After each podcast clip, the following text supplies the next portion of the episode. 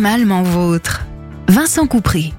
Bonjour à tous et bienvenue dans Animalement Votre sur Sun. Aujourd'hui, je vais un peu m'éloigner des animaux de compagnie habituels. Je voulais vous parler du lapin de Pâques. Nous sommes à quelques jours de Pâques et de sa profusion de chocolat. Pâques et ses œufs, Pâques et ses lapins. Pâques, que célèbre le calendrier, est une fête religieuse catholique qui s'ancre dans la Pâques juive. Dans l'Antiquité, une fête païenne célébrait déjà à cette période le retour du printemps. Les Hébreux y commémorent l'exode hors d'Égypte et la religion catholique sa fête la plus importante de l'année, la résurrection du Christ. Alors, comment cette fête religieuse est devenue la fête des œufs et des lapins en chocolat Déjà à l'Antiquité, les Égyptiens et les Romains s'offraient des œufs peints comme symbole de renouveau de la vie. Vers le IVe siècle, la religion catholique interdit la consommation d'œufs et de viande pendant les 40 jours que dure le carême, cette période de célébration du deuil du Christ. Les poules ne s'arrêtent pas pour autant de pondre et les œufs s'accumulent dans les fermes et sont rapidement impropres à la consommation.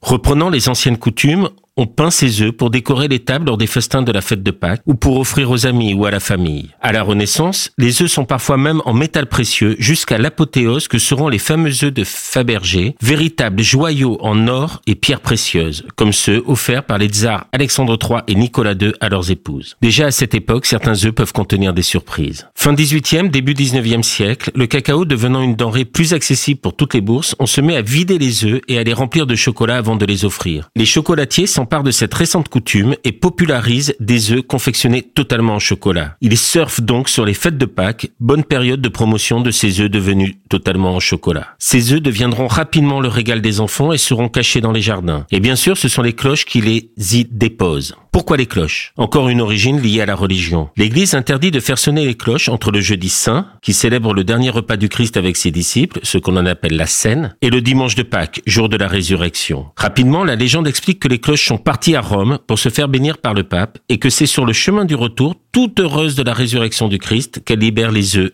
dans les jardins. Cependant, ce n'est pas dans tous les pays que ce sont les cloches qui distribuent les œufs. D'autant que dans les pays de religion protestante, les cloches ne peuvent pas partir à Rome puisque le Vatican n'est le berceau que de la religion catholique. Ce sont alors des lapins, des renards, des cigognes, entre deux livraisons d'enfants nouveau-nés bien sûr, ou des coucous qui apporteront les œufs tant attendus. Le lapin domine la distribution du chocolat dans l'est de la France et en Allemagne. Selon une légende allemande, une maman avait caché des œufs dans le jardin et lorsque les enfants sont sortis pour la cueillette, ils ont aperçu un lièvre s'enfuir. Ils ont alors imaginé que le lièvre avait déposé les œufs en chocolat, d'autant que le lièvre était déjà symbole du printemps, du renouveau et de la fertilité dans la culture allemande. Le lièvre a ensuite laissé sa place à un gentil lapin. Autre piste, le lapin de Pâques appelé Osterhas excusez mon accent allemand, renvoie à la déesse païenne Ostara, déesse de l'aube de la culture allemande. Aujourd'hui, on trouve toutes sortes de figurines en chocolat et les animaux continuent à remplir les vitrines des chocolatiers et des boulangeries. Toujours le lapin, mais aussi des oursons, des tortues, des chiots, des chatons. Ma prochaine chronique venant après Pâques, profitez-en pour faire vos emplettes chez les artisans boulangers et chocolatiers. Mieux vaut un peu de chocolat de très bonne qualité que beaucoup de chocolat industriel. Et ils ont tellement besoin de notre fidélité, ces artisans.